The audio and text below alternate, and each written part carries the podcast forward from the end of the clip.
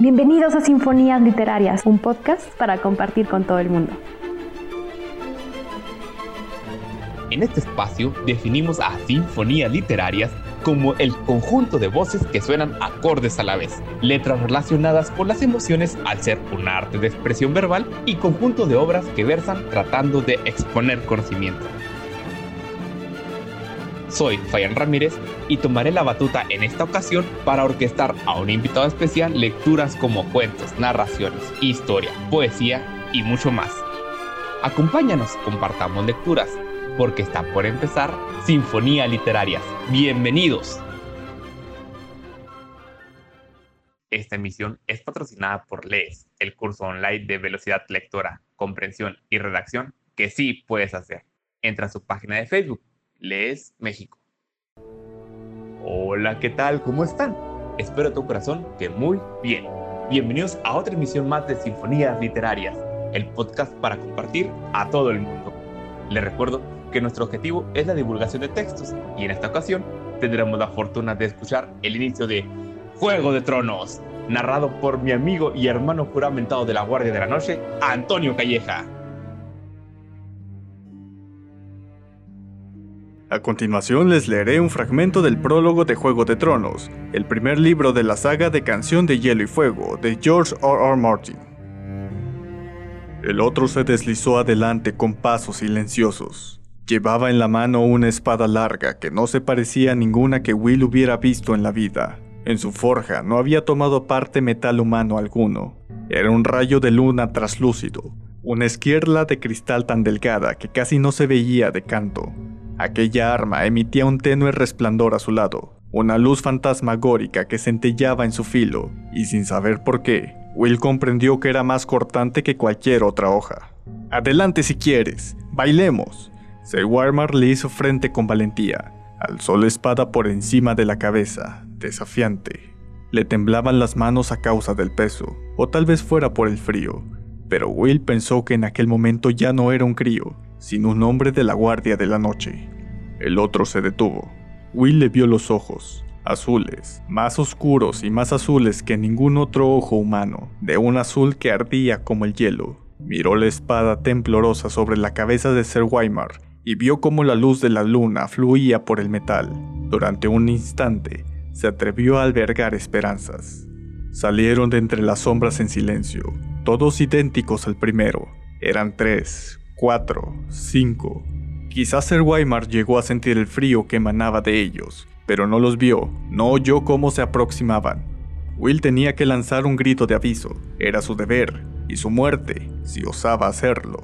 Se estremeció, se aferró al árbol con más fuerza y guardó silencio. La espada transparente hendió el aire. Sir Weimar la detuvo con acero. Cuando las hojas chocaron, no se oyó el ruido del metal contra el metal, tan solo un sonido agudo, silbante, casi por encima del umbral de audición, como el grito del dolor de un animal.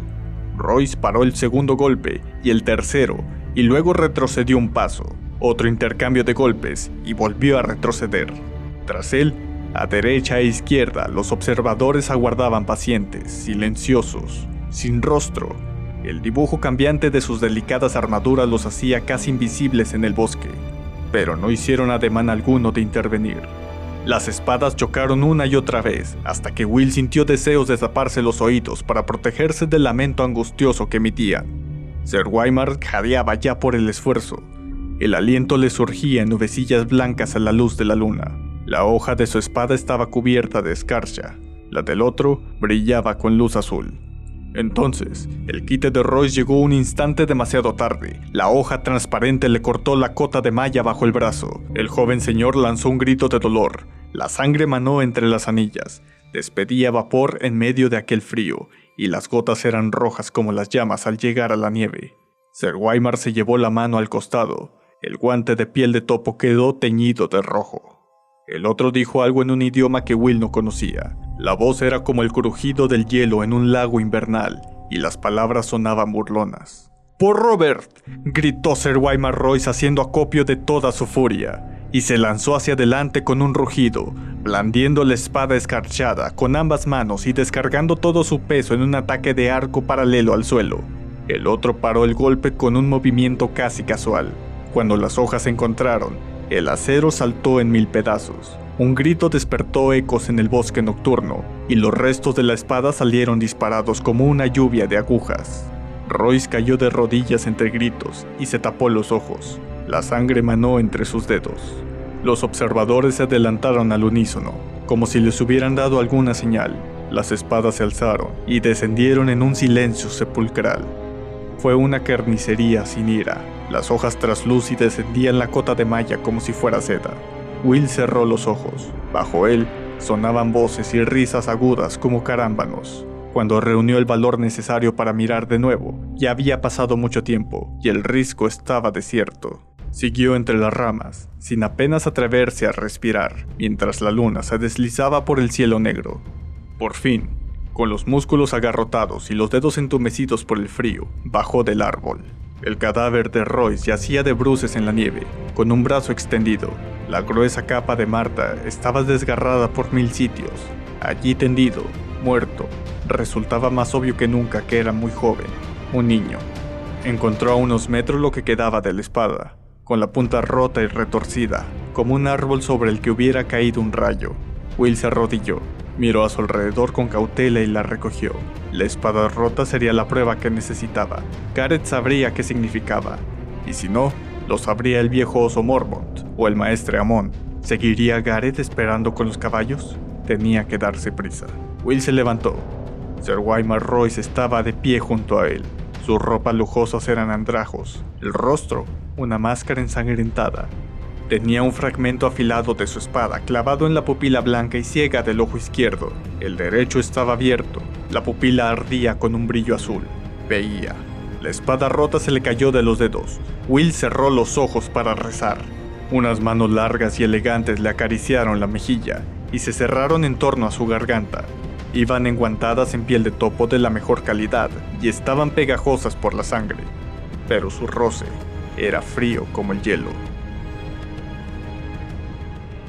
Con estas palabras, el autor nos introduce a los otros, seres de hielo capaces de revivir a los muertos y sumarlos a su ejército, y quienes serán los antagonistas de la historia, aunque en gran parte de las novelas su amenaza se vuelve casi imperceptible. A mí pueden escucharme todos los viernes en el programa de Cine a Cucharadas en Radionet 1490 de 6 a 7 de la tarde, hora de Chihuahua, y en Facebook por Radionet. Soy Antonio Calleja y les deseo un buen día. Fantástica narración, Antonio. Muchas gracias por compartirnos este fragmento de Juego de Tronos. También muchas gracias por tu colaboración, ya que fue Antonio Calleja quien diseñó el logo de nuestras redes sociales.